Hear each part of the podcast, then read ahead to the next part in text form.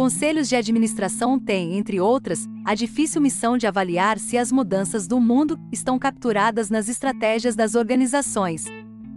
Tarefa complexa, pois nem sempre essas mudanças podem parecer prioritárias para seus membros. Será que as diferenças geracionais podem ter influência sobre isso? Somos diferentes de nossos pais e avós, assim como de nossos filhos e netos. Com o tempo, mudam os costumes, as normas sociais, nossa forma de viver a vida. Os acontecimentos sociais, políticos e econômicos impactam a nossa visão de mundo.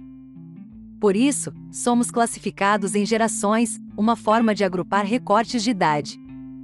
Profissionais que vivem a intersecção de dois ou mais marcadores identitários, como gênero e raça, têm sido trazidos para os conselhos a pedido dos acionistas, interessados em uma maior pluralidade de abordagens e opiniões, algo assustador para quem tinha cadeira cativa nesse clube restrito.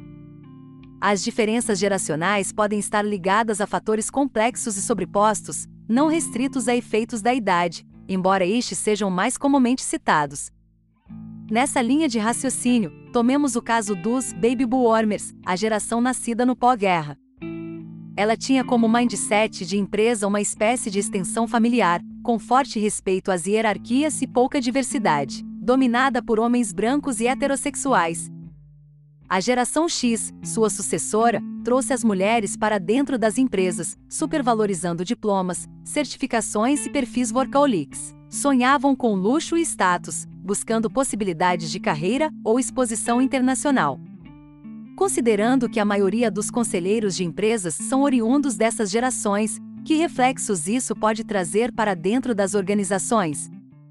A demanda por diversidade já chegou aos conselhos de administração, trazendo consigo um dilema interessante nesse paraíso de líderes experientes.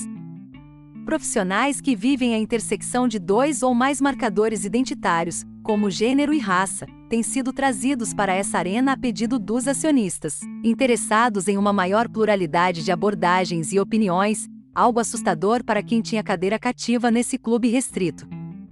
Na literatura acadêmica que envolve o assunto, um tema recorrente é a avaliação dos impactos da composição do board, que envolve a direção no desempenho organizacional, procurando associar características de seus membros aos resultados financeiros em suas empresas. Um estudo realizado nos Estados Unidos há mais de 20 anos reuniu dados de 240 organizações analisando e comparando índices e medidas de diversidade nessa arena. Os resultados revelaram que a diversidade etária dos membros do conselho aumentava o nível de doações, aspecto importante no tocante à sustentabilidade.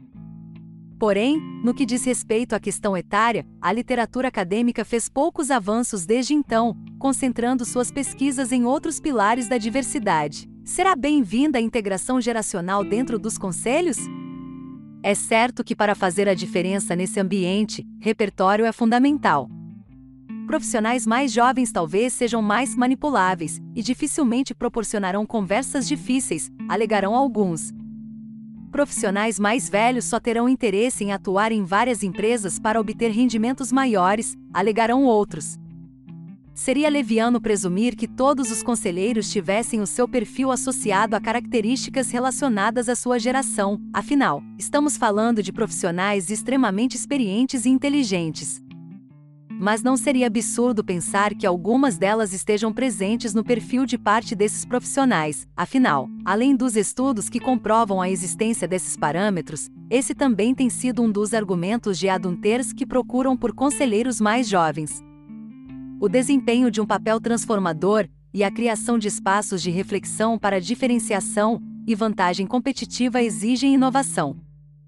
Para que ela ocorra, é importante que o contexto social traga diferentes olhares, especialmente sob o ponto de vista do cliente. Além disso, uma maior diversidade interpretativa em debates estratégicos tende a ser o caminho mais rico e profundo para análise de problemas e desenho de caminhos futuros para uma organização. Um último aspecto a ser considerado é a abrangência do pilar etário sobre os demais pilares da diversidade, já que ele abraça todos os outros considerando a representatividade de nossa sociedade e os pontos aqui apresentados. Talvez tenhamos elementos suficientes para iniciar os debates sobre a importância de termos uma maior diversidade etária dentro dos conselhos. Texto de Fran Vinandi, sócia da Calante Services e especialista em RH e diversidade etária.